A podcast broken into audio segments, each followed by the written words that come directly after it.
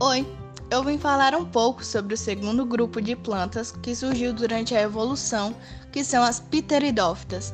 A novidade e grande destaque desse grupo é a presença de vasos condutores que influenciam no seu maior porte em comparação com o grupo anterior.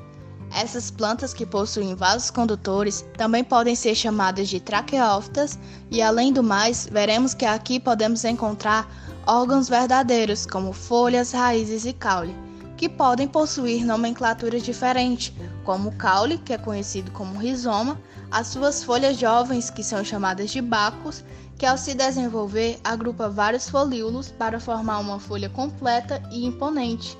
E isso se dá pela necessidade de absorver mais luminosidade solar.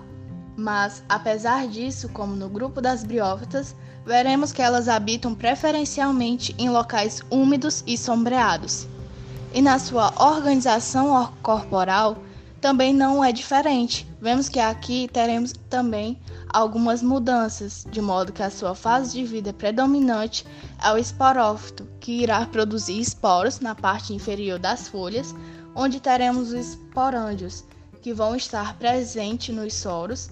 Estes esporos irão germinar no ambiente e dar origem ao gametófito da pteridófita, que agora é chamado de prótolo e não fica visível por estar enterrado e envolto com as folhas da mesma. Este prótolo agora ganha destaque por ser monóico, ou seja, hermafrodita, que irá possuir o gameta masculino e feminino em uma só planta para haver a reprodução da pteridófita. E esta ainda é hidrodependente, ou seja, depende da água para se reproduzir. Obrigada pela atenção e bons estudos.